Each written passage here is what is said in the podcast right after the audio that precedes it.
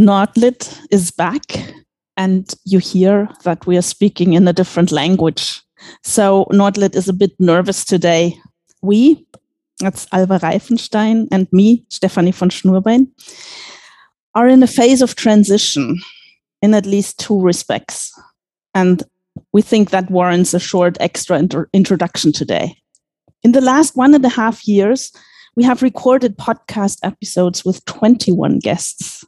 So far, we have held our conversations in German, sometimes imposing our native language onto guests with German as a second or third or even fourth language.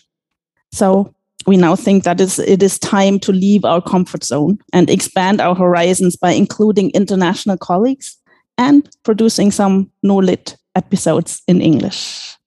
And since we're hoping to gain a few new listeners, it might be time to introduce the podcast once again before we welcome today's guests. During the first winter of the pandemic, when academic life moved online, we wanted to compensate for the loss of informal academic conversations and with colleagues at conferences and workshops. And we wanted to react in a creative way to the new constraints that online teaching imposed on us. So we thought, why not add a Scandinavian Studies podcast to the many academic podcasts out there? That's how Nordlit, Scandinavian Literary Studies in Conversation, came to be. Its main purposes are to present Scandinavianists and their approaches, to introduce central periods, authors, genres, texts, and theories, and maybe more importantly, to allow ourselves and our listeners to experience the study of literature as conversation and open process, and to present this field of Scandinavian studies as a lively network of collegial exchange. So that was our linguistic transition. There are other transitions coming up as well. We are moving back into post pandemic, or should we say late pandemic teaching mode. And that's a challenge all of its own. In addition to that, Alva is heading into a time of professional transition and is quitting her position as a student assistant. This means we are actually not entirely sure in what capacity uh, Alva will be able to be a part of Nordlit after July. We are also not sure about our timeline.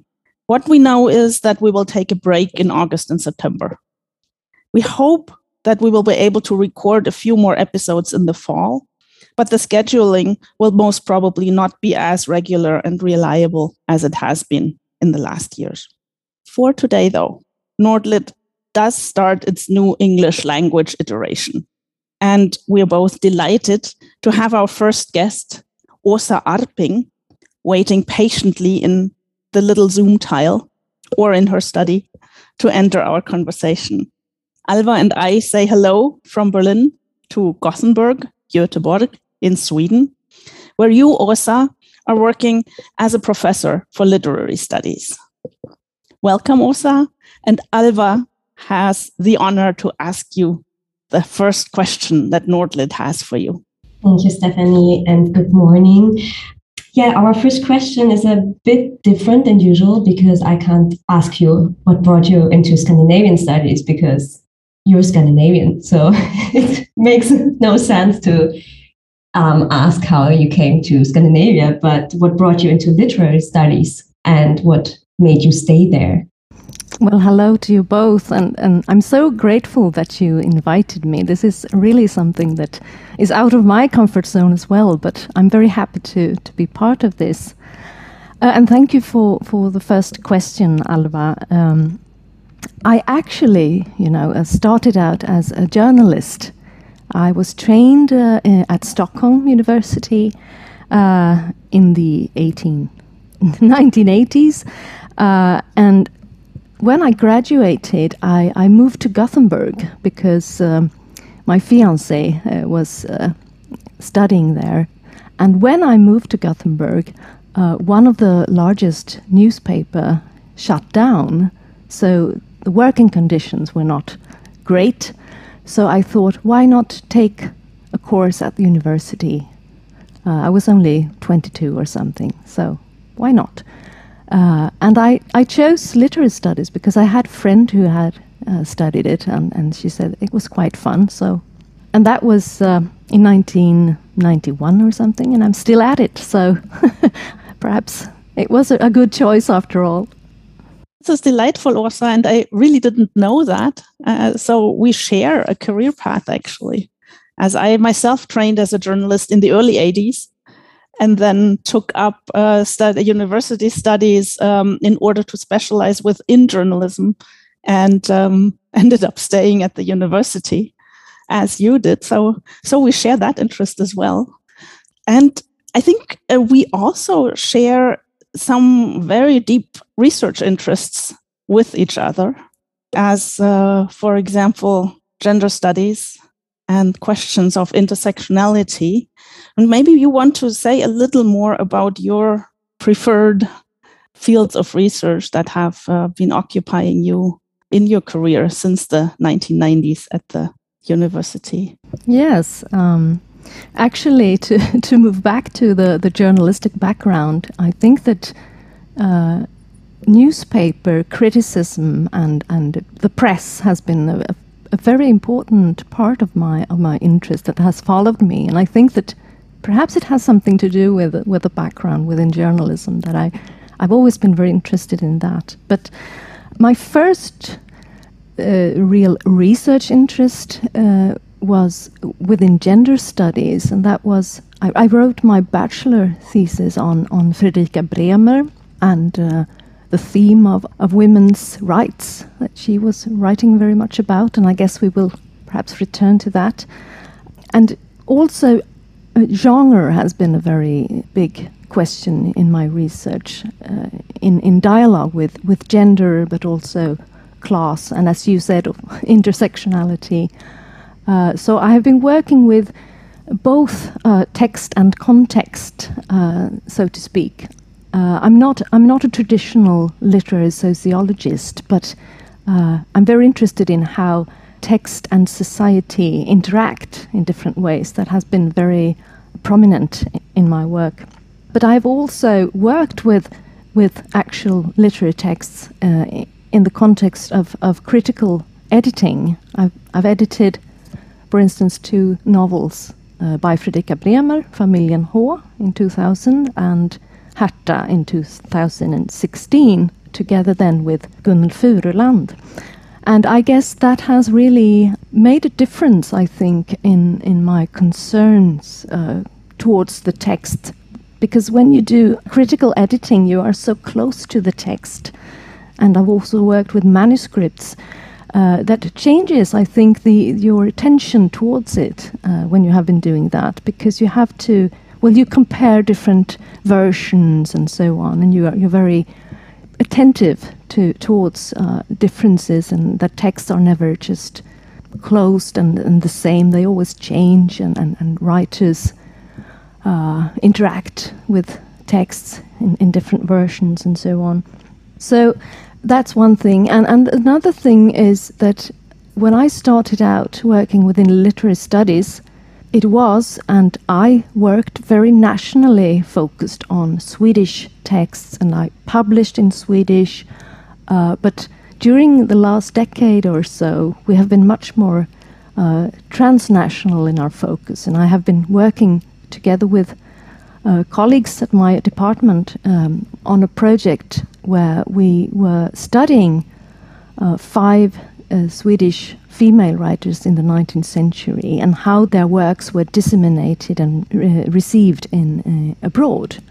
And that has been also an eye opener because then I could see Fredrika Bremer a bit uh, from the outside, so to speak, that how, how, how she was perceived in other national contexts, and, and, and also to see her as an internationally prominent writer, which is not very well known, I think, within Swedish academia and, and, and contexts. Uh, thank you, Åsa. And we are coming back to Fredrika Bremer, uh, of course, uh, in this podcast, because that's our topic today. What I found fascinating right now, what you were saying, is that um, the work you're doing seems to combine very close reading and a very close work with texts and manuscripts, as you say, with very broad contextualization or also very distant reading in a way. And that I find uh, that I find fascinating because often we are used to doing either saying close reading is our method or contextualization is or distant reading, and you combine that in a way that I, I find uh, very fruitful and uh, and very helpful for other researchers, of course, because I've uh, loved working with your uh, text critical editions of uh, Bremer's works. And that's been such a such a great help to to have those. And um, so I, I would like to to to address these things uh, some more, uh, but we can do that under our discussion because um, it seems also that you um, have also in your research a very narrow and a very very broad focus as well. When it comes to yes, you seem to be very fascinated with this author, Fredrika Bremer, who you are going to present to us very soon. And at the same time, you have a world literature approach to this whole constellation of uh, women writers, Swedish women writers in the 19th or mid 19th century. So uh, I like that um, kind of a little bit of an obsessiveness, it seems, with one author which I totally share. and um, yet, very, very broad perspective. It doesn't make you narrow in a way. Yes. Um, I think I didn't mean to hang on so long to Fredrika Bremer. Actually, I thought I was leaving her behind already after my uh, doctoral thesis, where she was also a part, uh, together with two other female writers in the 1830s. But but she ke- she kept coming back. And uh, when I had made the the Hoa critical edition, um, I was actually asked, uh, well, what about Hertha? Shouldn't you you do a critical edition about that work as well? And uh, in my career, I had so many other things that I had to do, so it, it really dragged on in time. But then, luckily, Gunnel Furuland came in and, and we did it together. So, so that was really a milestone when it was finally finished in 2016. And then when this world literature project with, with my colleagues turned up, it was my first uh, thought well, what about Bremer abroad? And this has been quite well researched in some contexts, but not so much when it came to, to reception studies, spe- specifically not in, in the United States. So, so it came quite natural to do that. And, uh, well, as so much else in, in, in your career and in your work, you don't know in advance what will happen. I never would have thought that I would be working so much with Fredrika Bremer, but now I, I see what you mean. It, it might seem as a bit of an obsession. I only allowed myself to say that because I seem to share this obsession in some ways. Um, not quite as long as you. I uh, I think I started getting interested in Bremer when I uh, was uh, preparing my first lecture series when I was just a very brand new professor at uh, Humboldt Universität.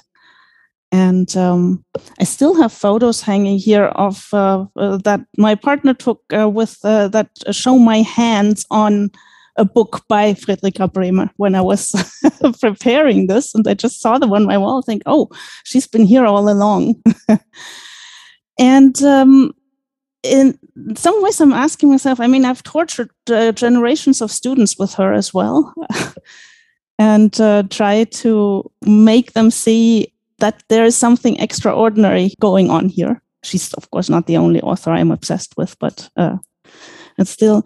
So uh, maybe it is time uh, for us uh, to ask you to introduce this today very little known author, at least internationally, very little known author who used to be a great star of the literary world.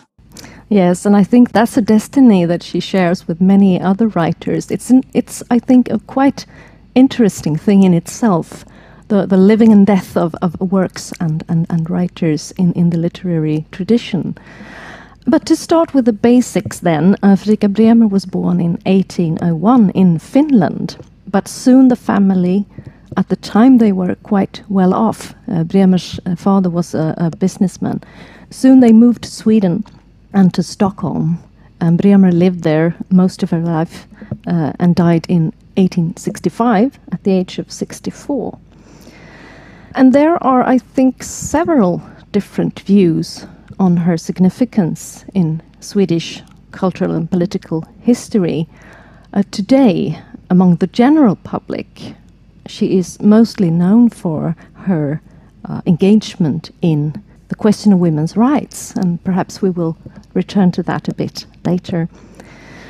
But among students and scholars of literature, she is known first and foremost as one of the writers who introduced the domestic realist novel in Sweden, together with colleagues like the more well known Carl Jonas Love Almqvist and female colleagues uh, like Sophie von Knorring and Emilie Flygare Carlén. And this was in the 1830s. Perhaps lesser known, even among scholars, is Bremer's career then as this international bestseller writer particularly in the 1840s and 50s. Her novels were widely spread in Western Europe, all over the British Empire and in the United States. She was well known also in Russia, Poland, in Bohemia, for instance. And she was a real, as you said, celebrity who traveled extensively and got access to all parts of society and culture in the countries that she visited. She even met the Pope, Pius IX, in Rome. Uh, she met the American president, uh, General Taylor, and she corresponded with several well known writers, uh, politicians, philosophers, and the press uh, reported on her whereabouts on a daily basis where she traveled. Her books were advertised and reviewed there, and well, she was, as you said, very well known. But Fredrika Bremer is also uh, one of those 19th century writers, often female, whose status in, in literary history has really changed over time. Already around 1900, she was classified by several mostly male literary debaters as a really bad writer whose works were too sentimental, too didactic, unrealistic, and dull. Because she never married, uh, she was accused of not knowing enough about love to depict love stories, and since she had no higher education, which no women had in Sweden at that time because you couldn't study at the university until the end of the 19th century. Uh, she was accused of not being able to, to write about uh, society, uh, philosophy, or theology. And she was all, often mocked as uh, a spinster, an old lady uh, who thought too highly of herself. Still, feminists uh, have always had quite a good eye uh, for Bremer, and from the 1970s, interest has increased. Uh, and from 2000 and onwards, several of her works have been published in critical editions, and there's been some sort of a revival, you could say, uh, at least within academia. She is still not, as you said before, Stephanie, not a very well-known writer among uh, among the public, so to speak. Thank you. You addressed many uh, themes that um, I want uh, very much to come back to and ask you about. And um, I'm wondering where to start, actually. And maybe we can take your interest in genre and gender as a starting point, because the two novels we want to mostly talk about uh, today address those questions in very interesting ways. Her first novel, The Family H, Familjen H, has been hailed as kind of the first uh, somewhat uh, family novel or domestic novel in Swedish literature. We'll see if that's true or not. Um, and the other novel, a later one, uh, Hertha, has been hailed as the first feminist novel or properly feminist or women's em- emancipation novel in Swedish literature. And that's uh, what caught my attention when I started my study of Bremer. And uh, this, in, for my taste, still very weird novel, Hertha. And I think it's its weirdness and uh, kind of bricolage uh, nature that has piqued my interest again and again. But maybe the question of genre and the kind of introduction of the novel as a genre into the Swedish literary landscape that has mostly been discussed in connection with Familjen H and um, the feminist issues mostly with Hertha. So maybe we can start by um, connecting these two in a way and these topics, genre and gender, and see what we can make of it or what you can make of it for us, Åsa. Yes, it's interesting what you mentioned here that uh, both these novels have been canonized as uh, pioneering, but in very different ways.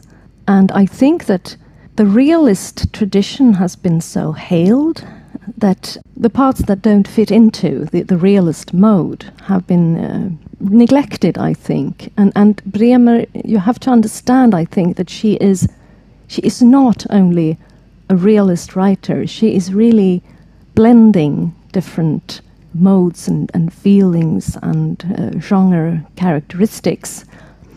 Actually, Birgitta Holm, a quite well known uh, researcher in Sweden, which she wrote a book about Familjen H in 1981.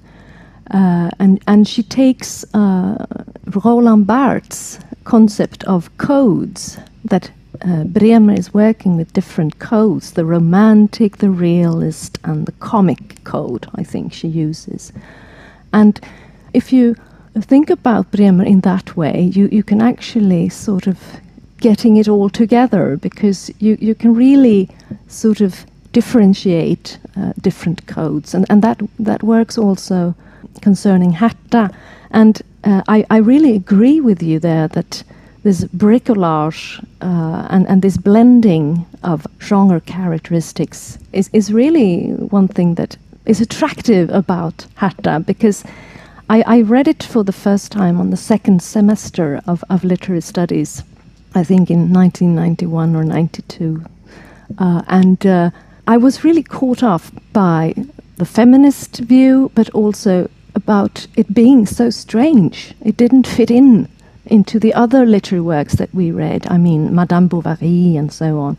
It's it's really a very messy novel with parts that doesn't really seem to fit together. So, so I'm, I'm still actually trying to find out what she's doing with those documentary parts and, and the really theological discussions and the very blunt naturalist part that she has also and, and, and the sentimentalism and so on.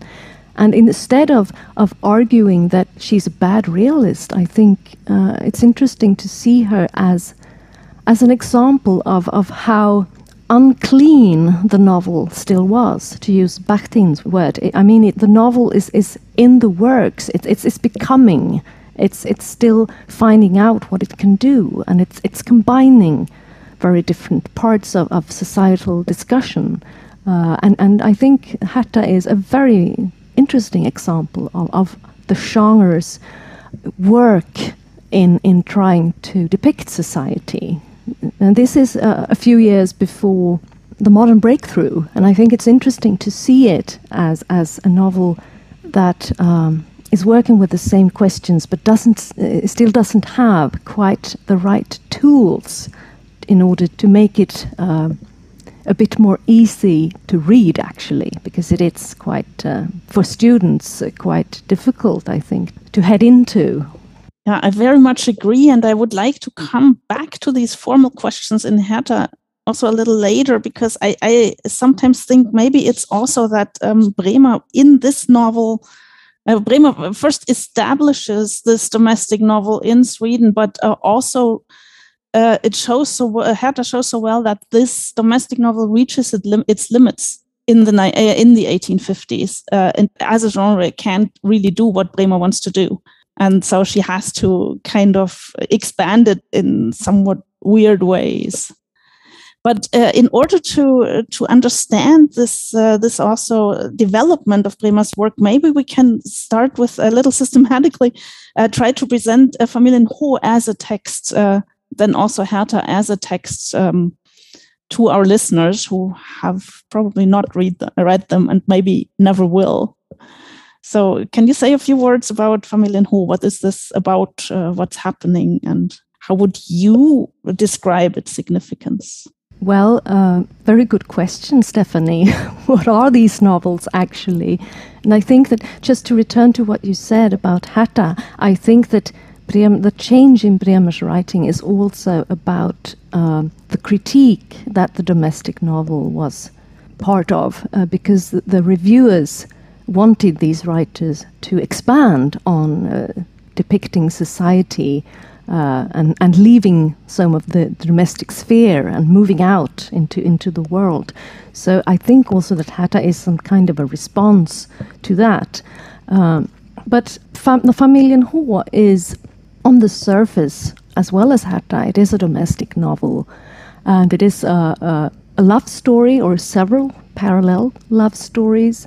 And it, it takes place uh, within a, an upper class family in Stockholm. And entering there is the figure of Beata Vardagslag, and I guess we will return to her name later on because it's quite significant. But she is kind of a she's a friend, but not uh, not an upper class person, but rather some kind of, of help uh, that comes to the family, perhaps to help out with the children who are now grown ups and are about to get married and there are several love problems that she deals with. And uh, the, the significance with, with her is that she is the one telling the story, and because she is not part of the family, she can sort of view it from the outside and, and depict all the characters there and what's happening. Uh, and I also argue that Beata Vardagslag, as, as the storyteller, is also, in, in a way, uh, a picture of, of the writer and, and the female writer's specific problems in, in how to tell a story that is not only a love story, but that is also something else, and, and also to be able to I think that Beata Vardagslag is, is a character and a storyteller that Bremer uses in order to make it possible to be uh, a female writer and, and to depict society, uh, which she does, but kind of a, uh, she does it sort of undercover. And one way of doing that is how she talks about the novel and not writing a novel in quite domestic terms, as in way of making a cake, for instance. Uh, and she uses uh, the very feminine, coded domestic features in order, I would say, to discuss uh, what novel writing is is all about. So it's it's a story about love, and it's a story about writing a novel. I would say. And I guess it would be helpful to, if we uh, translated this strange name, Beata Vardagslag, because it does actually have the everyday encoded in it. Yes, it has. Beata is is sort of of the higher sphere. Uh, it's I, I don't know the exact Latin uh, equivalent, but Beata is the higher part of society, and Vardagslag, the everyday, is sort of in the bottom. And it's, it's a picture of, of trying to combine. It's the idealrealismus uh, in, in sort of captured in, in just one name. Yeah, it's it's kind of the ideal or the spirit in the Beata, and it's the really uh, everyday bodily existence. And I, I've myself written about the cooking metaphors and the eating and, and food uh, and which role it plays for the novel and and storytelling in this novel and it's it's fascinating. It's really a very complex uh, weave of metaphor at times allegory i would say and realist uh, depiction. And in that sense, I, I, I also like this uh, this idea of uh, ideal realism, ideal realism, which which combines these factors. And um, I'm not quite sure that that, transition between uh, romanticism and realism, in, on the one hand, but I'm sometimes not sure if it's really a transition at all, or if that uh, these uh, romantic themes uh, as much as later authors have tried to reject them, they stay around in the 19th century, even in the modern breakthrough, and even could say provocatively, even in naturalism and maybe that makes for I mean sometimes it's it's interesting to look also not just at the breaks but also at these continuities that we often don't acknowledge when we talk about um, literary periods or historical periods.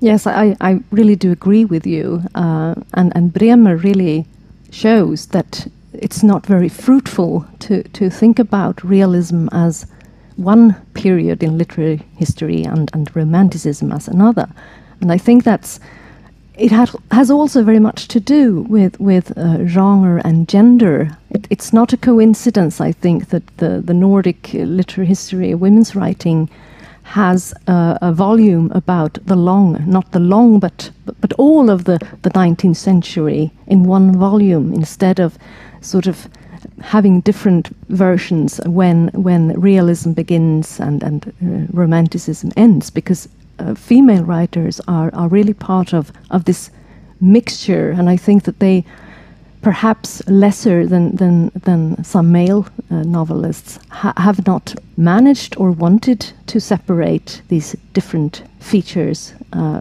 instead, they have worked with them together, and and also male writers, as for instance Dickens was. They have really worked with them as well. But it, it is some kind of story afterwards about literary history that that has uh, stated uh, this these different periods, but but as you say, they they are very much uh, combined. Uh, I wanted actually to add something also to the story of Familjen H, and that is uh, the power element, because it has a really dark uh, background in Sweden in in the 19th century the male power and the, the family legislation was very conservative, and um, you were not allowed to marry who you wanted, and you were not allowed to decide about uh, your own income and what to do with your life and what to work with, and so on. And especially women were, were very well, they, they didn't have the opportunity to, to decide very much about their lives because this family legislation was from the the 18th century uh, and, and stated that every woman in Sweden had to be guarded by a male relative of some sort.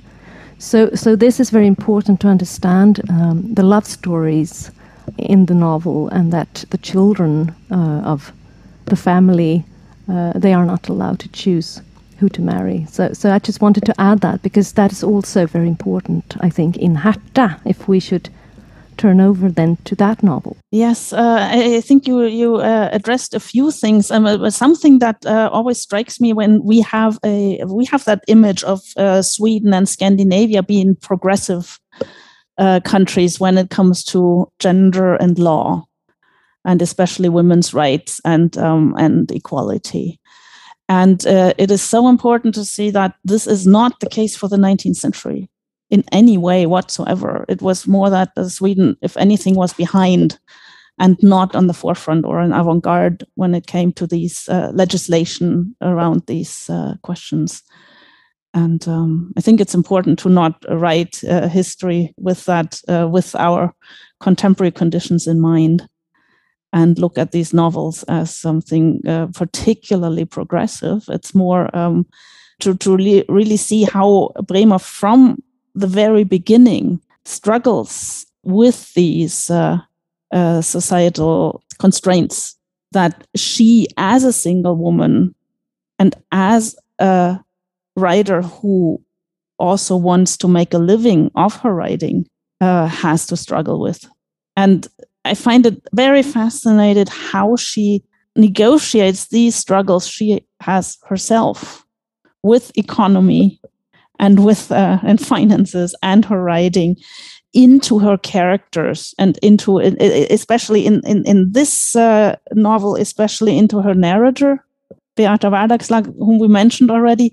And in another character, I think it's a, almost a split off. We have a very um, a very problematic uh, female character that lives in the house, uh, a madwoman, a blind madwoman, uh, who you might also, or we might also want to talk a little bit about before we go on to Hertha, and who I, I would read as a, a kind of almost split off um, rebellious uh, element of womanhood that cannot be integrated into this uh, domestic setting in a good way and thus has to die off I mean, it's uh, it's it's uh, I think almost a, a, a an excellent um, a paradigmatic example of what um, Gilbert and Gubar have uh, called the mad woman in the attic, and when they talked about the Victorian novel. So maybe we uh, can talk about that briefly as well. Yes. I d- I don't know if you if you heard that uh, when Familjen H was published, the critics and also later the first biographers of Fredrika Bremer, they thought that the parts, uh, including Elizabeth, as she's called, uh, should not be read by young female writers. She was considered quite dangerous, uh, and I think you're you're perfectly right that she she is put there for a reason. She is put there in order to declare that this uh, domestic Swedish society is not working and it has its victims and she's clearly a victim.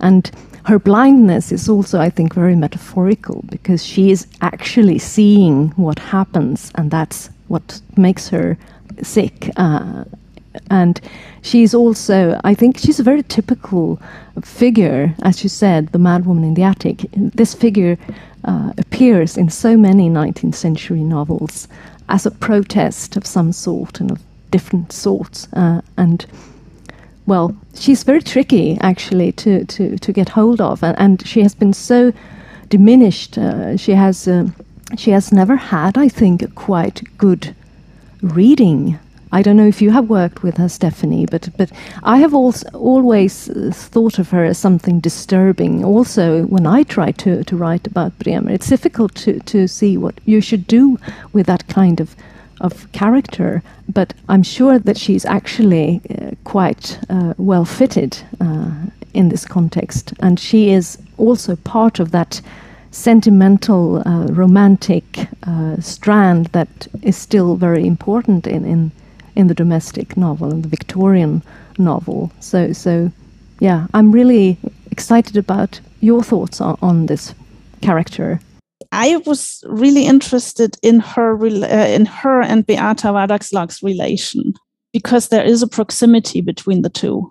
And uh, it is said that she mirrors, I think, uh, some aspects of uh, Beata Wardagslag, and thus we might want to say the author or some some implicit author. I, I, don't want to make it biographical. It is more that uh, I think that Bremer put some of her own struggles into Be- the, the, the character of Beata, and some uh, of them into Elizabeth. And she cannot uh, she cannot put them into one character because that would be too provocative. So, uh, and that's what I meant with split off kind of uh, i think she has to split off a part of the problems she's dealing with into a separate character that also then gets killed off in the end in order to to facilitate a somewhat happy ending. But what is great about the novel is that this happy ending is not so happy after all because it's not so happy for beata. It's happy for the all the children that get married but they are not the most important characters in the novel. But uh, Beata has a really dark side as well. And in her, it uh, manifests as a tendency towards depression. And that comes from her not being able to really live her uh, idealistic side. Had she been a man, she could have written poems about the moon. And that's, that's one of the metaphors uh, Bremer uses here but as a woman she cannot as a woman she has uh, she is making a wine jelly and cakes which is good for the family and in some way satisfies her, but there is a lack. And this lack, I think, is uh, put into the character of Elizabeth and killed off and uh, as an impossibility. But you're totally right. It is killed off. It means it is alive, but has to be uh, forcefully removed from the novel. Uh, she is blind, which means yes, she sees what's going on, and that blinds her. So I think uh, I think there's really, really a, a, dark side in this very also well told and humoristic uh, novel that manifests in these two characters, and uh, like even more in Elizabeth. So that would be a start of my take uh, for it, and it of course also uh, also discusses the impossibility of this love ideal and the love relationship. I totally agree with you, and I really appreciate this uh, more psychoanalytic take on on the novel. Also, I think that if, if you stay within within the textual frame, you can also perhaps see Elizabeth as mirroring the other love stories going on in the novel, because they are happily ending, and, and her story is not. And Beata Vardagslag uh, leaving the family at the end of the, the story is also, of course, uh, I think, a picture of the writer finishing her novel. And that's a bit sad when you when you have finished a work that has been going on for a while and, and you, you, you sort of leave the world that you have created. Uh, so I think it's very fascinating in how many different ways you can can read the novel and that it's so open to, to all these different ways of, of, of discussing uh, literature and society. Uh, and I, I, haven't really thought about this uh, Beata depression, but when you say it, it it's it's of course uh, she's she's illustrating also the, the the difficulties of being an unmarried woman in Sweden at, at this time, and that she cannot fulfill perhaps her wants and her needs uh, that she has to, to comply with with doing things for other people, and and that's also a very, I think, uh, it's a good picture of Swedish society at the time and women's place because you had a surplus of women that in the middle classes and, and upper classes they, they didn't actually know what to do with themselves because they were often very well read and educated, although sort of privately because they couldn't attend schools and universities.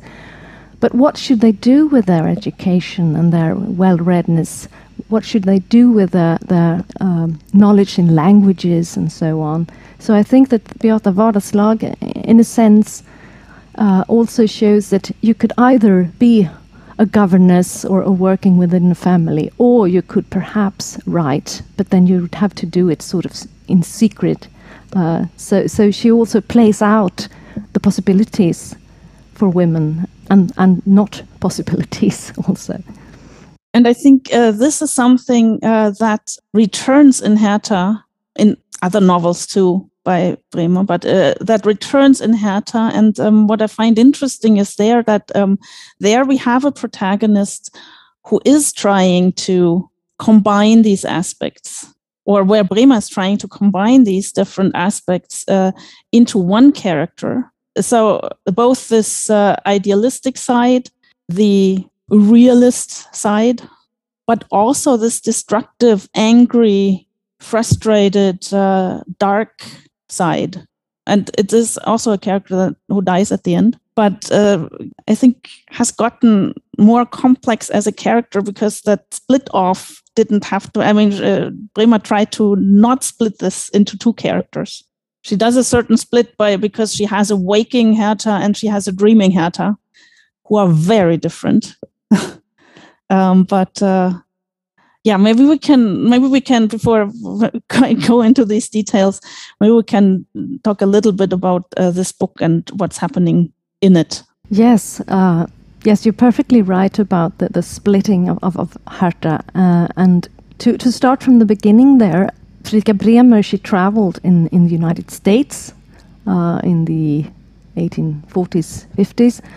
And she, she went there in order to see and, and witness uh, this new society that was emerging and, and the role of women there because the United States they were it was known for being a, a, free country with a constitution that was very progressive all men created equal and so on. But they also had of course the problem of slavery and, and this was very debated. So she went there in order to to, to see this society uh, and I think that's very crucial. Why she wanted to write Hertha. She she she writes to her to her translator Mary Howitt that that Hertha is my Uncle Tom's cabin. So she's also sort of dialoguing with with the American situation. But Hertha then is is about uh, the character Hertha uh, Falk, who lives in in a small town in Sweden with her father, her sister and a cousin and an aunt. And uh, she is very critical of the pettiness of, of uh, small town social gatherings and, and how everyone's supposed to get married and, and marrying upwards. Uh, and she tries to, to rebel in her own ways, uh, but uh, she's very circumscribed by this uh, father of hers who is very uh, aggressive and and uh, moody and hard to, to to live with. And one night she she has a dream uh, about um, she travels her soul travels around the world, and um, at the end there is a fire going on. There's sort of some kind of revolution starting, perhaps, in the world. And then she wakes up, and the, the house is on fire uh, and it burns down to the ground. And she saves her father, uh, and life goes on, but perhaps in sort of a different way because this small town, the, the, people there, they have to work together in order to build up the town after this this fire. Uh, and it turns out that her cousin had been part of, of this fire, so he, he moves off to, to Denmark, I think. And to the town then comes some um, uh, train engineers, and this is really a picture of the new society where the railway is being built. And Hertha meets uh, one of the engineers, Yngve, and they eventually fall in love but can't marry because of Hertha's father. And in the end, this character, Yngve, he, he gets sick and they marry beco- before he dies. Uh, it's very sad. And Hertha starts a school uh, where she tries to, to educate the local youngsters uh, about society and about, well, everything actually. She, she wants to teach them about natural sciences and, and about politics and so on. And later on, she dies, and the family has been destitute because her father he hasn't really taken care of, of the money. And, and parallel to this to this story is also a story that is um, based on, you can say, these different threads of documentary happenings and uh, a very mythical part that tells the story of Yngve and Hertha as sort of not Adam and Eva, perhaps, but but as sort of creators of the world. And Hertha is is also uh, a figure of of Christ or a new Eve. She is sort of a savior uh, of of the the environment and and the people she meets. So there is one story about uh, the oppression of women in Sweden, and there is one story of perhaps a new society to come after this sort of revolution. And there are many other threads because, as you said, this is a very tricky novel to to really sort of uh, summarize because so much is happening. But as you said, the Hertha figure is, is perhaps that is also the problem with it that that she's she captures so many different things uh, in one character. So actually, after having written Hertha, Bremer thought, "Oh, this was a very sad story. I have to write another novel." Novel. So she wrote a more hopeful sister novel to this one called Father and Daughter in 1858 about a character who, who has a very much much more understanding father who, who, who lets her have her independence.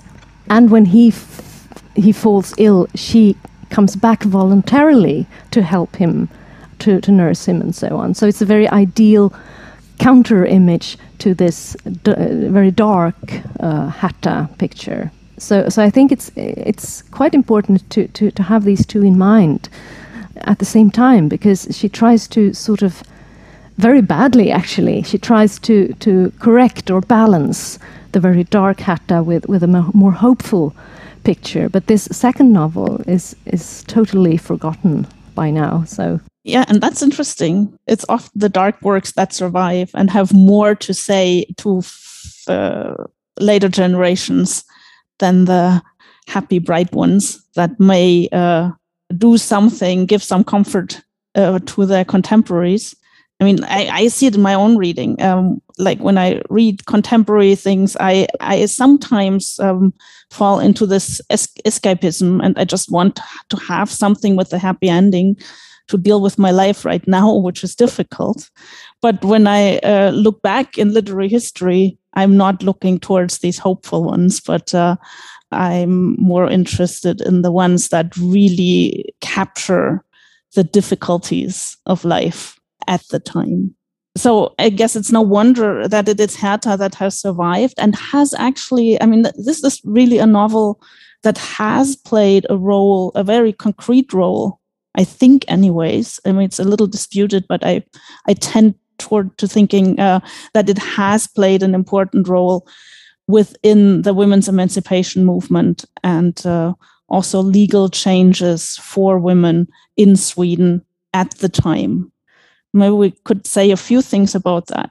Yes, the, actually, this novel has um, it has an appendix that uh, goes through the legal dealings with the the um, proposition to uh, extend women's rights in Sweden, unmarried women's rights, that they should have their own uh, authority at the age of 25. And she goes through these different legal instances in this um, appendix, uh, which is quite unusual for novels to have this blunt societal connection uh, added to it. So, as you say, it has been discussed whether this uh, very much debated novel had a, a, part to play in the dealings with this legal proposition. But actually, uh, only I think two years later, there was a first leg legislation change that made it possible uh, for women to attain their authority with some stages in, in sort of ap applications. They had to applicate for it at first. And then a few years later, they, they were declared to be independent at the age of 25. So um, it's interesting, I think, to think about what specific role literature can play in societal changes, because this discussion about um, women's rights had been going on for quite some time, and there were several propositions already in the 1840s.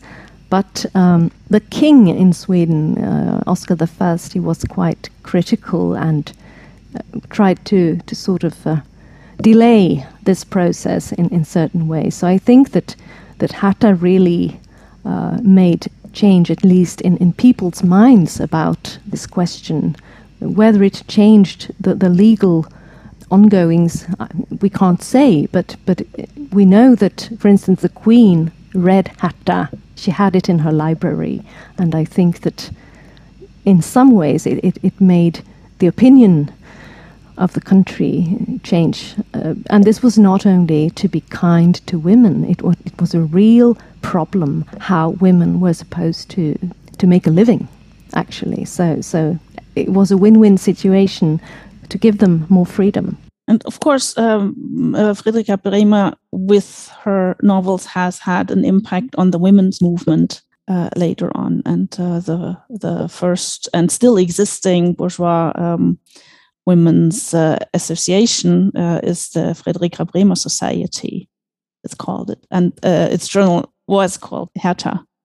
So there you have that history encoded into a social movement. Yes, and, and she's still very often talked about in sort of uh, discussing women's rights. And I, I, was really surprised that she was not more uh, actualized uh, during last year when we celebrated the 100 years of women's vote in Sweden because she is really a, a, a, pioneer in the discussion because you would not have women's right to vote if you didn't have the, the authority uh, that women were independent. So, so she's really a brickstone in, in the building of, of this progressive Swedish uh, folkhem and, and the, the, the women's the right that women have in Sweden today is, is very dependent on her doings and her writings and her opinion building. So we have talked quite a bit on Fredrika Bremer and her two novels and um, also her significance in Sweden and for Swedish literature and society. And before we go over to the international Fredrika Bremer Alva, I wanted to ask you if you have uh, questions about something we have uh, talked about so far. Mm-hmm. The questions I have uh, go rather in the direction of the international perception of Bremer, so I will uh, ask that a bit later. But what was interesting for me at the moment was Bremer's role in the women's movement in Sweden, and it reminded me a lot about Minna Canth's role in the Finnish women's movement. And yeah, the question of how literature can change society is just so interesting because it's so hard to research on it, or you can't have a defined answer if because the queen read Hertha, that's why we now have the women's women's voting rights in Sweden. I think it's um, interesting, and I ask myself, which tools can a researcher use to put more a finger on it if a book really changed something or not, or if it's just uh, an atmosphere that was created by literature in the time. Yes, that's very uh, thoughtful, very good. Um, yes, I, I think it would be very difficult uh, to prove these kinds of um, developments, and uh, still, it's it's very interesting to see how literature can actually change people's minds and and, and be part of politics. Uh, I think today perhaps we have quite an instrumental view on how literature works uh, we also have to be prepared to to see it as as part in in a societal relation as mediating ideas and, and, and formulating ideas and uh, debating uh, certain things and, and not try to, to see the exact moment when people start to think differently, for instance. It, it's, it's processes that, that you have to sort of well, like Michel Foucault, you have to sort of see it as historical uh, changes within writing and speech and, and how you, you, you, discuss things. Uh, so, so I would say that for my own part, I have been looking quite a lot into the newspapers and the debating there. And if you compare these to what's happening in novels, you can see a very interesting correlations, and, and that the novels are, of course, part of a question that has been debated and goes on being debated. So it's not solo voices that certainly get uh, attention. It, it's really, I think, very important to, to, to see what literature can do and, and also what it can't do. Yeah, I like how you describe it as a, a, a relational and processual thing that is going on and i think it's a it's always a co-composition there are different media that uh, both create and take up uh, alva you called it atmospheres i like that and uh, shape them and are shaped by them. It's always this uh, Karen Barad would call it interaction between it. And um, I, I uh, you you put it very well when you said like this instrumental view or this monocausal view of uh, the impact of literature on something uh, is misguided because it's not a literature here that impacts something out there but literature is part of whatever is going on and so are uh, newspapers uh, so are salons and many other things, railways and uh, canals. I'm mentioning those because they are actually playing a role in uh, in Hertha again. I mean, not only the railway engineers, but the railway itself and the steamboats uh, and the canals that are built. So the modern infrastructure that facilitate travel and also thus the traveling of ideas and um, reforms maybe or also not reforms. And um, with that i would like to really go over to uh, yeah bremer traveling herself but also bremer's novels and work traveling to other places than sweden which is uh, as you said in the beginning very very little known anywhere because in Sweden, the Swedish Bremer has survived to a certain degree, at least in academia.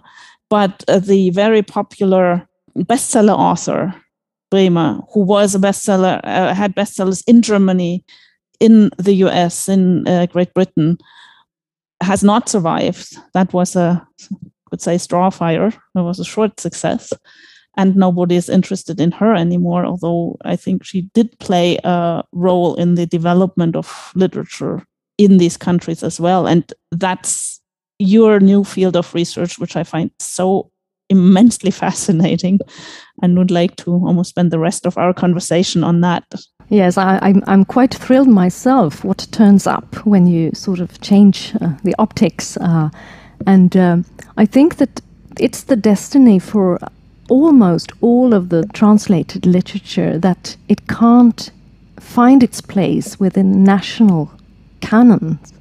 Uh, so I think Fredrika Bremer, parts of her have survived within Swedish uh, national canon, but it has not been very known in other countries, the role that she has perhaps played there. And I think, again, it's very important to, to um, take in the. Um, the intermediators, and uh, I would like to mention again Fredrika Bremer's English translator, Mary Howitt, who played a very important part in, in the dissemination of, of Bremer's works internationally. It's important to see that because other other uh, contemporary writers in Sweden did not have much the same spreading. Emilie Flygare a bit later did in the eastern parts of Europe mostly, but Fredrika Bremer, you have to say that, that the spreading of her works uh, was very much part due to to uh, Mary Howitt, and she she was a British woman who lived with her husband in Germany, and in 1842 they together launched uh, Fredrika Bremer's novel The Neighbors, and that was also in Sweden Bremer's most known novel at the time. And they translated it together, but with Mary's name on the front. And it was an almost immediate hit, actually. Uh, and soon other uh, publishing houses were uh, launching the same work, often uh, pirating the Howitt's uh, translation. But then things happened fast, and Bremer, she was already then quite known in Germany. Her earlier novels had been translated. But then in, in, in Britain, she was a huge success, and that caused then other, other disseminations uh, to, the, to the United States and, and also other countries within Europe and, and so on. So um, that was uh, the factor that could actually uh, make Bremer this international, well known writer. But um, as I said before, it's, it's very hard to, for works to survive within the national canon. And when I have looked into the, more deeply the, the American canonization or not canonization of Bremer, I was struck by that she has actually disappeared uh, in the history of, of American literature because she was so very well known and so uh, influential and read by not only uh, large parts of, of, the reading public but also reviewed and and um, discussed um, among well-known writers at the time. So how these canonization processes works and not, doesn't work, uh, it's quite interesting in itself. But Bremer as an international uh, star is something that we have to see as happening in quite a short time period. It's di- it differs in different countries, of course, but but I would say that the 1840s and 50s is sort of the heyday for her international career, and then she she stays on a bit, but more like a celebrity or, or a sort of a person that you, you can talk about and so on. But she was not as successful later on. And it, it's also uh, crucial that the works that are being translated are her 1830s novels and her travelogue, of course, from the United States, and her later travelogue from the old world, Greece and, and Italy, and so on. But there is only a short amount of novels written in a specific time that are translated and being discussed, and later they become sort of not modern anymore. And when it comes to Hertha, which I thought would be the most uh, disputed and uh, talked about novel also in the United States, it was quite invisible. It was reviewed and it was printed and, and, and spread, but uh, it did not become a very discussed novel. And I think that may be because it is so national in focus. It, it is about building a modern Sweden. And you talked about the railways and the canals. It's really about how the Swedish society should move forward into a modern, being a modern society where women, of course, have, have rights. So perhaps that novel was not uh, so interesting for the American readership, as were uh, the other more Victorian domestic novels of hers. It makes sense, I think.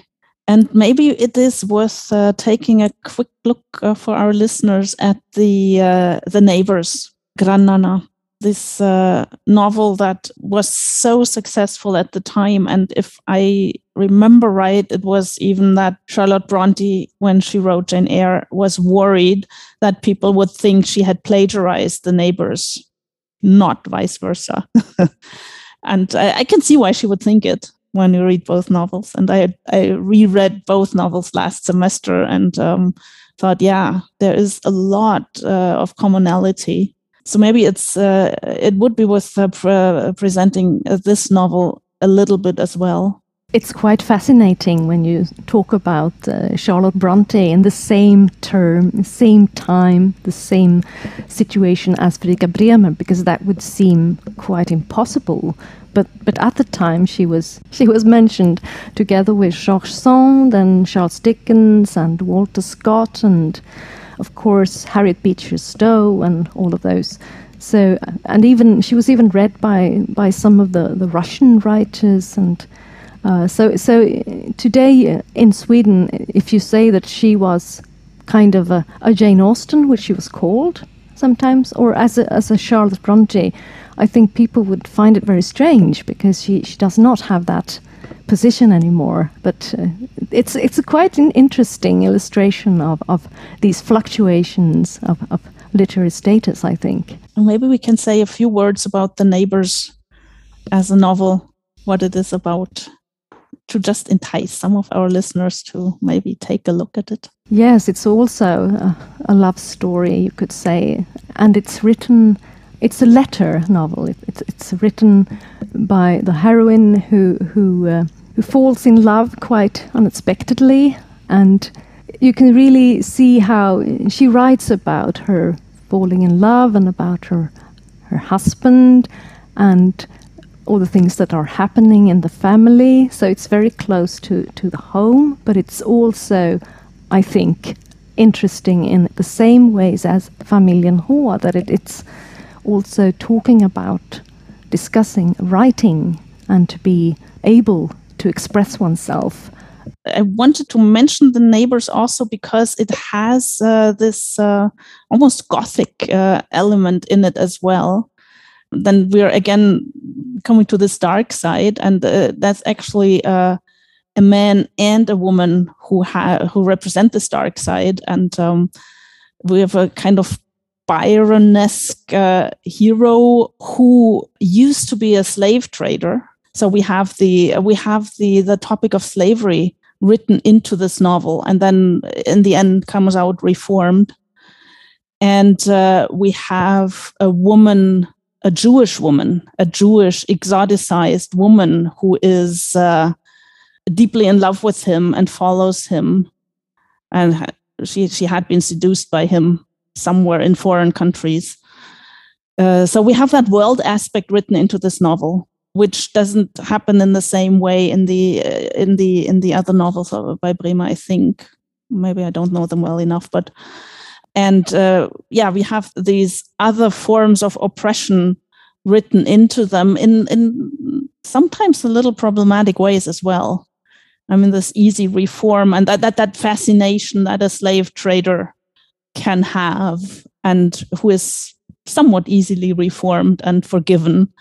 And uh, the the exotic uh, in quotation marks of course a jewish woman who turns mad as well and um, needs to die in the novel in order for this uh, character to marry the innocent white woman that is something that has uh, occupied me and uh, which uh, speaks a little bit to um, what Bremer maybe is also known and liked for at the time is that she brings this dark, exotic quality into her work and yet uh, really proposes an almost an ideology of whiteness. And uh, when when one looks at her uh, symbolism, also in Hertha, this new Eve that uh, kind of uh, turns into white shining light uh, at the end is very interesting in this respect. So this overcoming of the dark side by whiteness. And maybe maybe this also helps us to transition into what uh, her work means. Uh, and you have very interesting thesis about that, what her work means for the American audience at the time she's writing and is translated, I should say. Yes, it's fascinating. I think what you mentioned here about the neighbors, uh, because there, in that sense, I think that Bremer is really part of an international, ongoing discussion.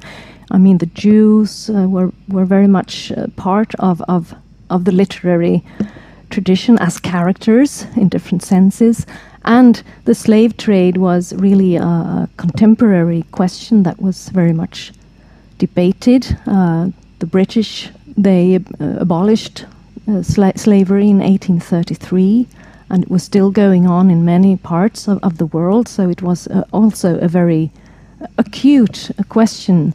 Uh, so, uh, and I think you can see it also in, in among very many of the British uh, writers at the time. So, so there I think she's in line with what's what's really uh, going on, uh, and and of course you can discuss how how well put it is into the story in in Grannarna, but but I think she she manages quite well to to make the discussion both interesting and uh, to also uh, make the reader think about power relations and injustices and so on.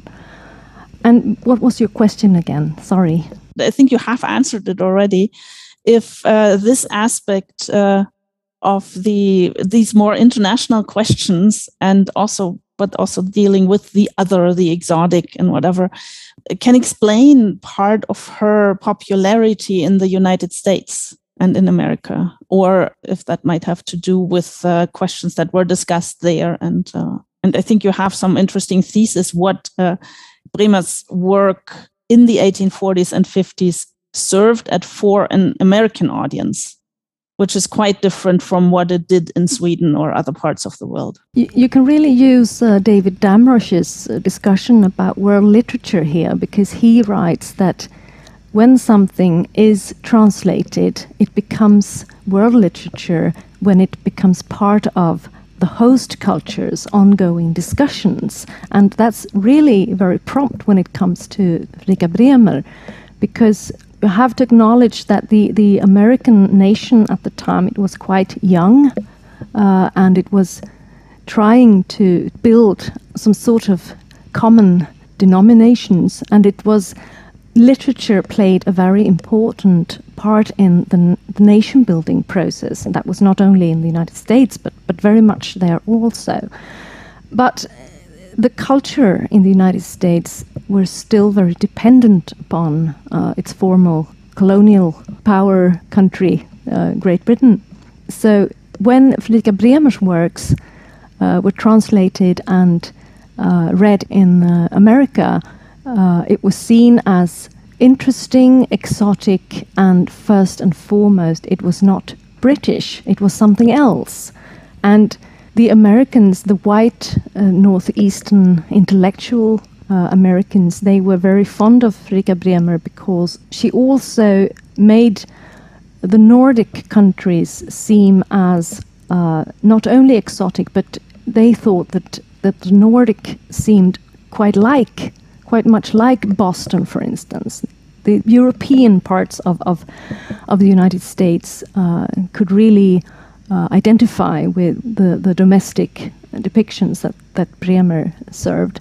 But I think that there is also a deeper background in, in Fredrika Bremer's uh, success, and that is that she offered the Americans um, a way of describing uh, their own future, their own history, and their own future within a white uh, Viking uh, environment, so to speak that they were the Mayflower pioneers uh, were sort of ascendants from the Nordic Vikings. So they tried to use, or, or Bremer offered uh, a history where uh, the Anglo Saxon uh, history was sort of diminished, and, and the Viking culture was a way of of formulating an identity in the United States that were more promising uh, because it freed itself from the colonial history and it also made a more glorious uh, white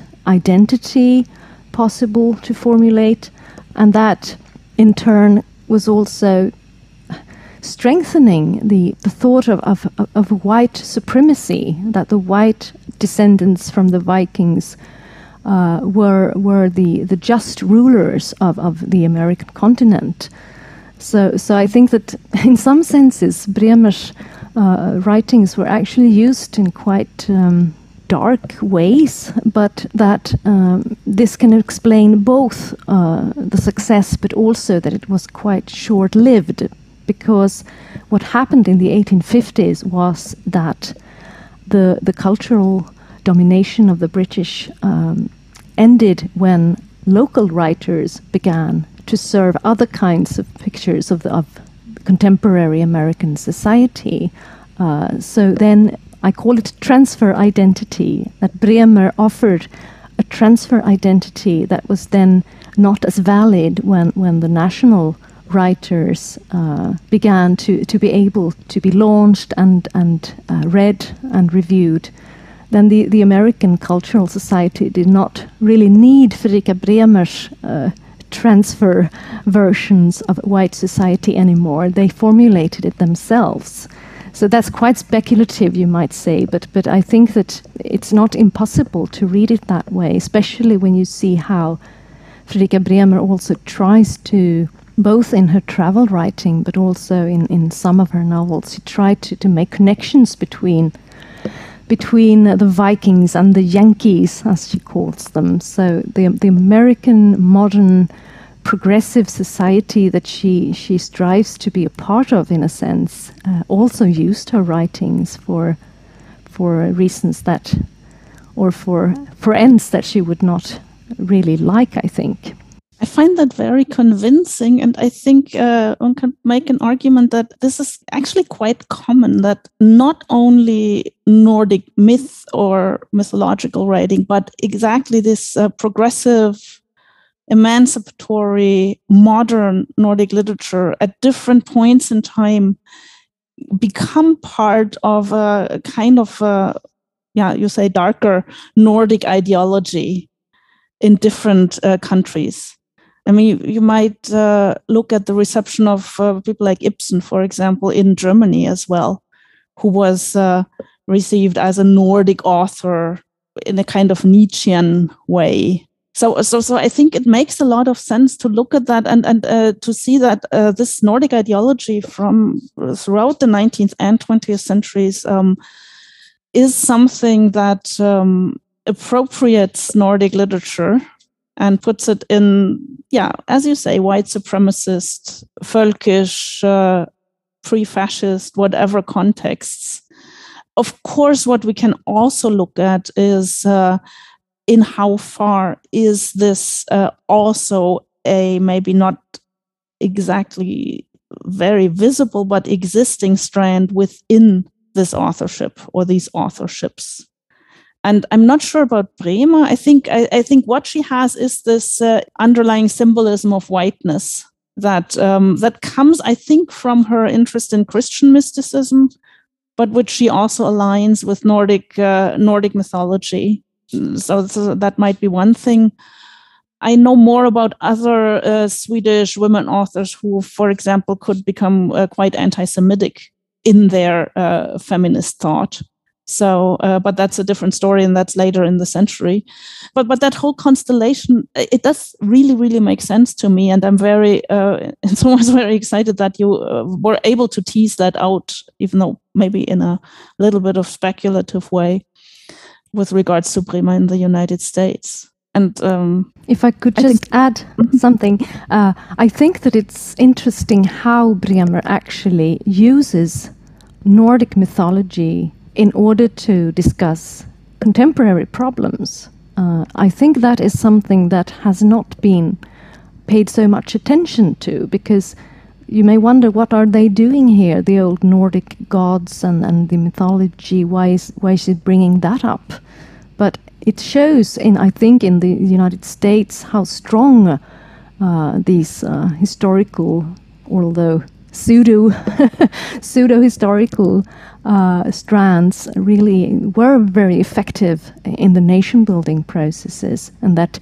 of course the Americans did not have old uh, epos that they could relate to, and they did not want to take Beowulf and, and other British classics as sort of their heritage. They wanted to create a new heritage for themselves. And I think that's where, where Fredrika Bremer and other writers, of course, played an important part. And I'm talking about white America now. I tried to write a little bit about that uh, mythological aspect in, in Hertha in an article that we are going to link uh, to this podcast. So but uh, you're totally right that there should be more research on exactly these aspects because it's that's really really fascinating I mean, that reception of mythology but also of christian utopianism and christian socialism in her work i think uh, this whole uh, religious uh, bremer or, or, theological bremer one should say is extremely fascinating uh, and she i think she is a theological thinker in her own right in in her time Yes, you're, you're perfectly right. And she's really progressive in her Christianism, very much uh, pointing to always the New Testament. That you have to, you can't just see as at look at the Old Testament and that women should be silenced and so on. You have to look always look at the New Testament. It's, it's really the figure of Christ and that uh, that tradition that she takes on and, and tries to, to, to use it in, in liberating ways. You're of course right here, but uh, at the same time, that maybe answers a question I brought up before: is uh, is there a latent anti-Semitism, for example, in these works? And when you talk about the what we call the Old Testament, the Jewish Bible, all the regressive or uh, authoritarian aspects and the new testament all the progressive ones is in and of itself a theological position that is uh, is the root of uh, of a certain anti-Judaism and anti-Semitism. So so but but that's something that one needs to look at uh, very much more in detail in Bremer. And I don't know enough about this, but I don't think anybody has looked at these things in this context so far. So we have just found a new research question here. yes, this really has to be more looked into, and I think it also has to be uh, historicized because I mean Bremer can be accused of being racist in the same way as most of the 19th century debaters were racist because the colonizing and imperializing strands and, and, and the sort of racial view on the world and, and the thinking in different differences, in dualisms. It's really the form, formulating and, and really uh, a way of, of, of, thinking of society in the 19th century that, that the writers, most of the writers, were not capable of overcoming. They were, they were stuck in these dualisms and, and differences between people in, in both when it comes to race and, and class and gender and so on. So, yes. Um, it really has to be looked into in, in historicized way, I think. I wanted to ask in between if uh, this is a good moment for your or one of your questions.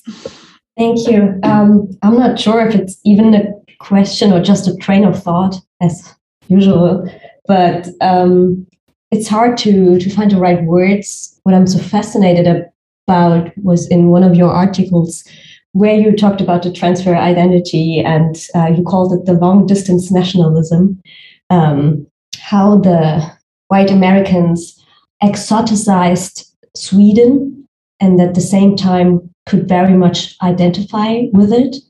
And I thought if that doesn't contradict itself, like they could identify with something exotic that isn't even exotic, they only thought it is foreign or different, but it's it's just as white as the US was or is. So that was something that I thought about quite a bit how they how the readers maybe felt special by reading Bremer that they could identify with something uh, northern. I think you you wrote the north is an idea a constant elsewhere and that they they like that they they're not just only American but they they are something more, something more international. And that's, I don't know what it is that I find so fascinating about it, but yeah, this identification with something that is themselves. I don't know. Yeah, I'm, I'm quite fascinated by, by exactly that myself, that it it is both thing at, at once. I mean, they are when Bremer is presented uh, among uh, reviewers in the press, it, it almost always starts with the, the exotic Sweden, it's so far away, and the cold and the darkness. But then they, they sort of conclude that, but they are not so different from us uh, after all. Uh, one critic writes that, that uh, Stockholm is, it's like Boston, people walk around, and it's almost like, like at, at our place. So, so it's this uh, sort of uh, tension between the exotic and, and, and the domestic, and how uh, debaters try to, to make sense of, of these two uh, very different, I think, uh, attentions to Bremer. And, and perhaps that is exactly what is so uh, appetizing with her writing that you, you, you read about a country, a society far away, but you can still relate, and you can still identify. And there was was a sort of key that, there that she she happily uh, found out how to how to attract the American readership. But I, I also think that it's part because of there were several uh, people in, in the intellectual elite in, in the northeast east who actually knew a bit of Swedish. Uh, Longfellow and Lowell as the two intellectuals uh, in, in, in the Boston area who, who were very uh, very keen on Swedish uh, and Nordic cultures and, and, languages. And Lowell actually um, reviewed Bremer's uh, first translations. And, and uh, Longfellow actually traveled in the Nordic countries and, and brought home several Bremer's teckningar ut ur vardagslivet. So, so uh, there were also travelings going on in the other direction. So um, they helped in in uh, in launching uh, Bremer as both American and, and Nordic at the same time. You could say so. So they really helped out in making her uh, an exponent of of these wishes that this host culture had in in relating, but also being sort of entertained at the same time. So in many ways, this this situation where Bremer, uh, when she was uh, disseminated in in the American culture, it was a very specific time also because media historically, there, there, there were several uh, interesting parts in how uh, her works were uh, disseminated because um, there was a, a, book crisis going on. So she, her texts were actually distributed in in newspaper uh, appendixes, where where she um, the whole novel could be distributed as as a newspaper, uh, and you could you could be um, paying in order to get these uh, different uh, leaflets, uh, and you could buy them in, in railway stations and, and in, in, the city, in the cities. So, so she was uh, very much disseminated, uh, not in, in books in the beginning, but but in newspaper form. And I think that also is is important because that made uh, the quantities so much larger. you could print quite and, and send out quite cheaply uh, newspapers uh, and uh, she could be printed her works could be printed in in 20 30,000 copies quickly only a few weeks after she was published uh, for the first time in Britain with Grannarna, the neighbors. Uh, only a few weeks later, the same novel was distributed in, in a newspaper format. So there are many things that, that could only happen within this specific uh, history, historical and media historical moment in, in, in the United States. And I think in here again, sorry, Stephanie, but I, I, had another thought that I totally forgot about when you just mentioned uh, that some people in the Northeast um, even could read Swedish. And what I thought about the authenticity of Bremer when it was read in the US because it probably a lot of Howitt herself was in the translation. In one article, you mentioned that uh, Bremer was put into a kind of British costume um, to to the translation, and I chuckled a bit because in another part you write that Bremer was liked because she was not British. Uh, it was a foreign book, but it wasn't from Great Britain, so that was a big reason why she was liked so much. But with the translation by her translator, it probably was even more British than the original. And yeah, that also played into why I um, thought it so interesting that people could identify so much with her, but probably it wasn't quote unquote the real book because it wasn't her words. It was the words of it were the words of Howitt in the end.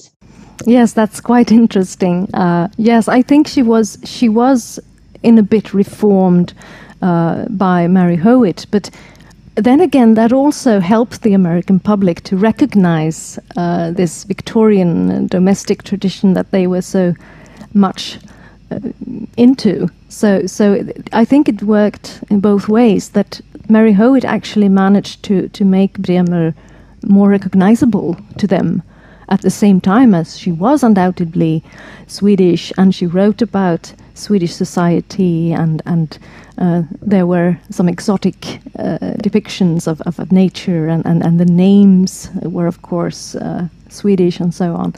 So in, in Swedish we have the word lagom. That, that something is uh, just about right. It's just the, quite the amount that you need, and so on. Not too much, not too too little. So I think she was in a way lagom for the American public. It, she was not very foreign, but still there were some exotic uh, characteristics that that they uh, found uh, fascinating. So so uh, yeah, it's again uh, a lucky strike. I find it really interesting uh, what you brought up now because this this aspect of dissemination is so important to understand what's happening with Bremer's work in Sweden and outside of Sweden and uh, explain some of the differences as well. And it's also interesting in uh, when when we can look at your interests and careers that have moved uh, from the more maybe traditional looking at uh, texts and uh, text and context in a way, genre and gender, and then on to really those mechanisms like how are books actually produced, advertised, disseminated, who makes money with it and who doesn't. Uh, what is the role of translation at different points in times and of translators also as figures and I found that uh, really interesting how how your perspectives have moved into that. Um, at the same time, you bring your more uh, traditional knowledge of uh, literary studies to it, and um, I think that's well worth uh, looking at. And and this, um, yeah, I, I, knew about that. A lot of authors in the 19th century published uh, in newspapers. Um, was that serializing process. I mean, Dickens did that. Karl May, to name a totally different author from a German context, um, did that. And serializing process also uh, makes me think of contemporary uh, phenomena like a TV series and that come out maybe every week. But then we can also wait until the whole, whole season is finished and then we can binge them like we would uh, do it with a whole 19th century novel. I think there is a lot of parallels here actually in the in uh, what happens with media in uh, at certain points in time and how that internationalizes literature as well. Yes, it's quite fascinating these um, media historical uh, specifics that keep sort of coming back, uh, and the novel the novel as as a, a, container and how it is produced and, and, and I think it has been quite forgotten this uh, um, feuilleton and and the, leaflets and, and the serialization. But you are quite right it, it has been um, very much uh, coming back into to TV production not least. And uh, and how important that this is because there is a, a, I think a fixation within literary studies about novels as books and as volumes, and as particularly one volume, whereas in the 19th century there was often there were often three volumes or two volumes and so on, uh, and different parts that could could contain other stuff within them.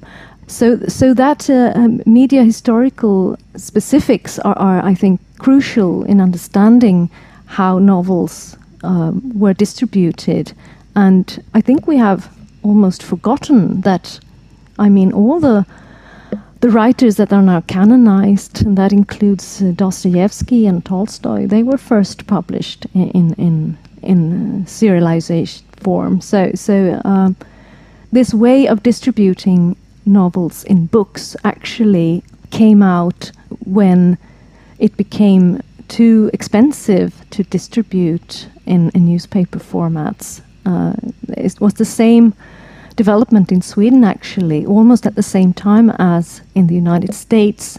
Uh, legislation was changed when it came to um, the cost from the postal office when you could distribute newspapers more cheaply than books.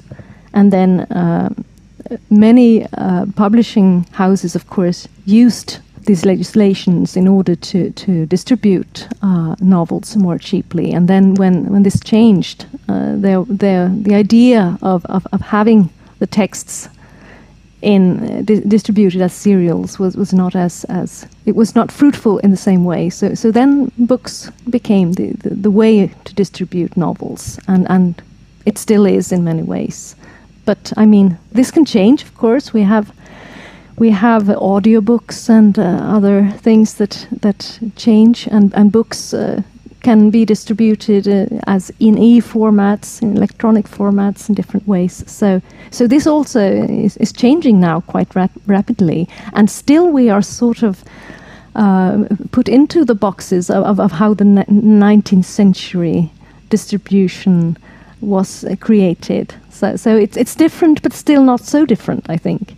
And uh, when we look at these processes, also the role of publishing houses, also what you were writing about in one of your articles, the entanglement of literature and advertising, all these things uh, also change the image that we have of an author. Uh, we have that image of like this genius who sits down in their study and um, write uh, a whole, something that then is a book but uh, if we imagine somebody writing for these serialized forms, needs to uh, to look at these smaller units, needs to write for cliffhangers, uh, needs to incite uh, the curiosity of the reader to wait a week maybe or longer for the next part and not fall off and all these things. And that does something to the writing of course and we we often don't take that into consideration like this uh, text production uh, and how text production is also tied to dissemination and marketing and uh, yes perhaps we should mention again uh, Familjen H which was actually published in two parts two different leaflets uh, the first part together with some poems and, and, and, short stories and so on. And, and, and in, the, in the end of, of the first part of the H family, Fredrika Bremer actually uh, writes to the audience and, and asks them that if you find this interesting and want a continuation, please let me know, or something like that. And, and the huge response uh, made her publish the second part of the novel in, in the third leaflet of, of of these series that she was writing, Teckningar ut ur vardagslivet. So, so this is really something that has been uh, neglected, I think, these um, distributional forms and, and the formats and, and how texts are being packaged in, in, into different units, as you say. Uh, so, so um, yes, definitely something to, to return to. And that should also give us pause when we say we work with a text. What text is it that we're working with? How open or closed is it? And how should we conceptualize that? And uh, I find it especially interesting because that's something we are uh, more and more uh, recognizing about, for example, medieval literature. What is a text? Uh, is it a, a manuscript? Is it an edition? Is it an abstract piece of narrative when we say we work with the text what do we actually work with and um, maybe that that actually uh, returns us to your work with these texts that uh, others then can work with with your editions and i think you must have had a lot uh, to deal with uh, especially uh, with uh, the h family Familjen H which appeared as part of a book or a leaflet with other material in it. And, and what do we actually do when we put together these two parts of Familjen H into one edition, but exclude uh, the other elements that it was originally published with by the same author? These other uh, narratives, uh, short stories, um, sketches of um, everyday life and poems and whatever. What what what happens to a text when we take that away and add something else? I find that uh, I, I, have no answer to this, but I find it really interesting. Yes, me too, and and uh, it, makes me think about this this edition, the critical edition of of the H family, where I of course mention this, but we are again sort of squeezing the novel into the book format and the volume format, although we are sort of signaling that this is as close to the original as you can actually come. Perhaps more original than the original itself because it has changed uh, things that have been spelled wrong and so on, and it explains uh, old difficult words and, and makes a frame for the for the story. But actually, you are you are quite right that that this is another manipulation uh, that that also brings the text into this modern volume book format. That is, it didn't add into actually. It had another kind of, of publication history to it that that we keep we keep forgetting all the time. And thank you for reminding us, Stephanie, about this. Well, that was actually your reminder, reminder to us in, in some ways. And I mean, it would be fascinating to look at these uh, original manuscripts, what actually is in there as well, and if it relates to the story of Familjen H that's told there, and if one would come to different results uh, if one read that together with the material it was uh, published together with originally. Yes, unfortunately, there is no uh, no manuscript uh, left uh, from from Familjen H, the H family. But uh, when it comes to Hertha, there is actually a, a, a manuscript, a handwritten manuscript, uh, a print manuscript, and and it, it, has been really fascinating to to dwell into because. Um, it shows so many parts of, of the process and and uh, so many changes and uh, things have been added and and uh, left out in the process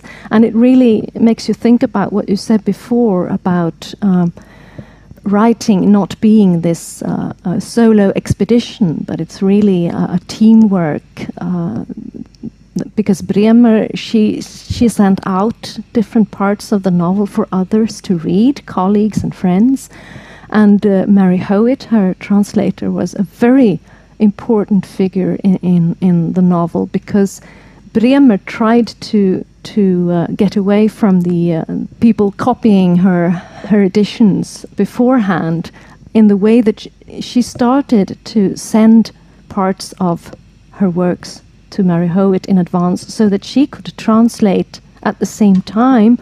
And sometimes these uh, English editions or editions in English uh, came out before the Swedish versions.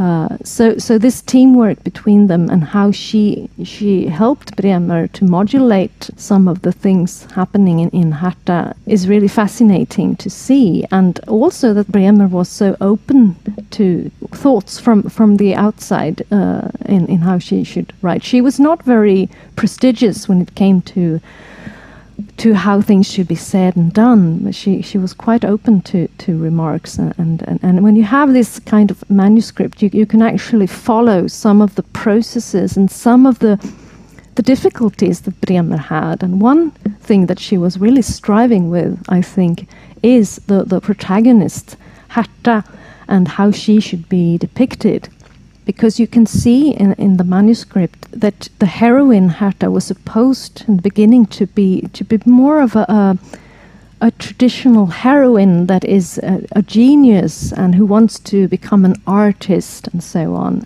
But Bremer actually decided no, this novel is about the right for every woman in Sweden to have their independence. Then I can't have this genius heroine who is so much more clever uh, than than everyone else. She, she, needs to be, at least in some ways, an ordinary person uh, that has that doesn't uh, paint or, or whatever. Uh, so so you can see that. She, she tried to, to adapt the story to, to whatever means she actually was striving for this is really, really fascinating also, uh, and it brings us in some ways back to the concept of this podcast. Um, that is uh, to, to, show that uh, academic work is a conversation and always entails more than one person, but a whole network of uh, people, institutions, countries, uh, contexts. But that literature, of course, is as well. So our object and our method are uh, yeah are related in this sense. And then what you say about the uh, Hertha not being the genius and uh, but the ord- more ordinary person but it's also of course a glorification of this ordinary woman as the new eve in the end. But uh, it reminds me of a passage uh, where actually Hertha reflects on that in the novel uh, saying yes uh, had I been an author, I would have had a possibility of, to express myself, but I'm not. And all I can do is uh, make other things happen in my society and found the school and teach. That I found very interesting as well. But uh, yeah, I mean, what I find fascinating now is kind of like getting help to write from my translator that is, uh, and also that figure of Mary Howitt uh, who understood herself as a writer in her own right, and where kind of this uh, this uh, this border between writing and translation becomes completely blurred, which I think uh, is doing justice to the to the profession of translating in a very very good way. Yes, really does, and th there are blurred lines also between translating and editing a work because uh, Mary Howitt also translated Bremer's uh, travelogue from the United States. And I think Bremer had a different view on, on what Mary Howitt was supposed to do because she wrote in a letter that well, you can you can leave out certain names if you find the stories too gossipy. she didn't want to to to sort of uh, tell the whole world what she had, who who she had met, and if if someone were not pleasant, she didn't want people to know, and so on. But Mary Howitt had a whole different view on on her job, which was, of course, to translate everything as it was written. So in the the, the American edition, uh, all of those gossipy parts where the names were mentioned were still there, which caused a, a, a bit of a, a, row. And Bremer, she wrote in, in, the, in, in the Times and I think the Washington Post that um, certain things were to be adjusted in, in the second edition and that there were some mistakes and so on. And, and Howitt actually answered, uh, wrote uh, an answer to that in the same papers that uh, I only did what I was supposed to do. I, I, I, am a translator, I'm, I'm not an editor.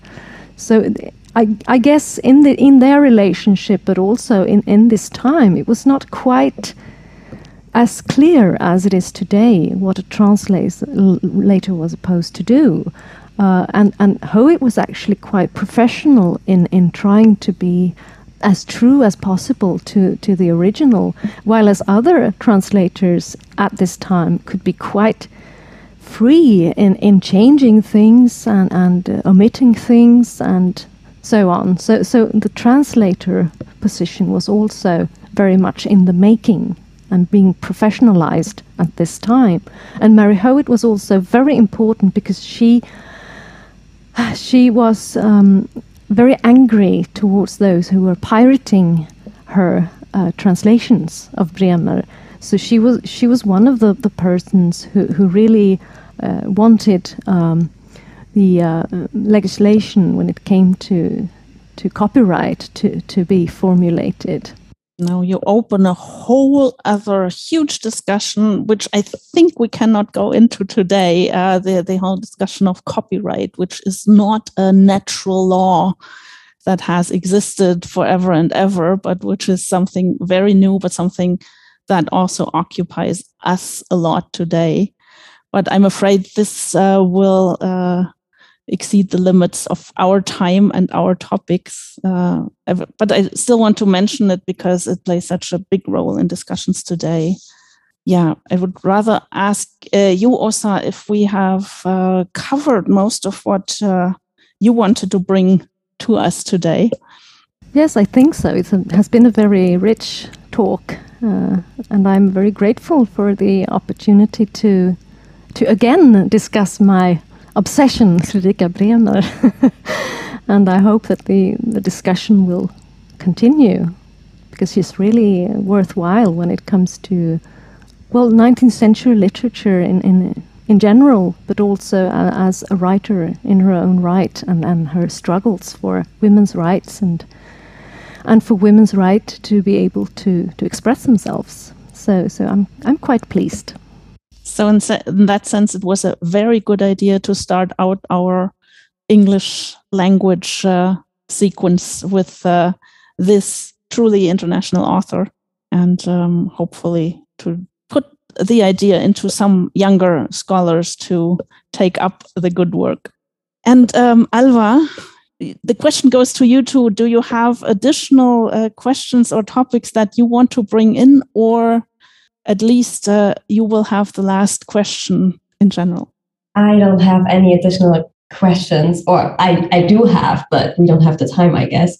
Um, but um, it was, as you said, also very fruitful and very rich and um, yeah, very interesting. And I shame on me, I've never read uh, Fredrika Bremer. Uh, a whole book, so maybe now is the time. I only ever read like the parts I I needed to, quote unquote.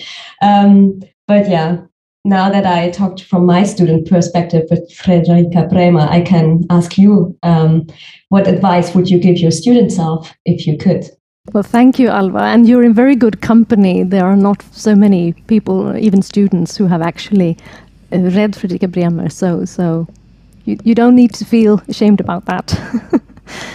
but my advice to my student self um, It's actually quite uh, close to what we have been talking about because, as I said, I started out as a journalist, but that didn't turn out as I hoped. So I started to study literature and I'm still at it. So uh, it's I think my advice would actually be to appreciate more the, the fun and exciting parts of, of reading and writing and perhaps not worry so much about performing and about what will happen in the future and, and the career and so on.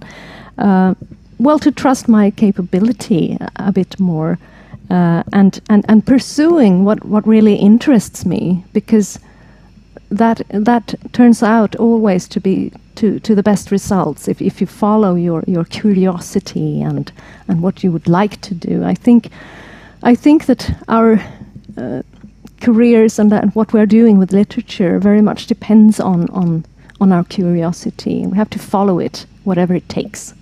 Thank you, Åsa.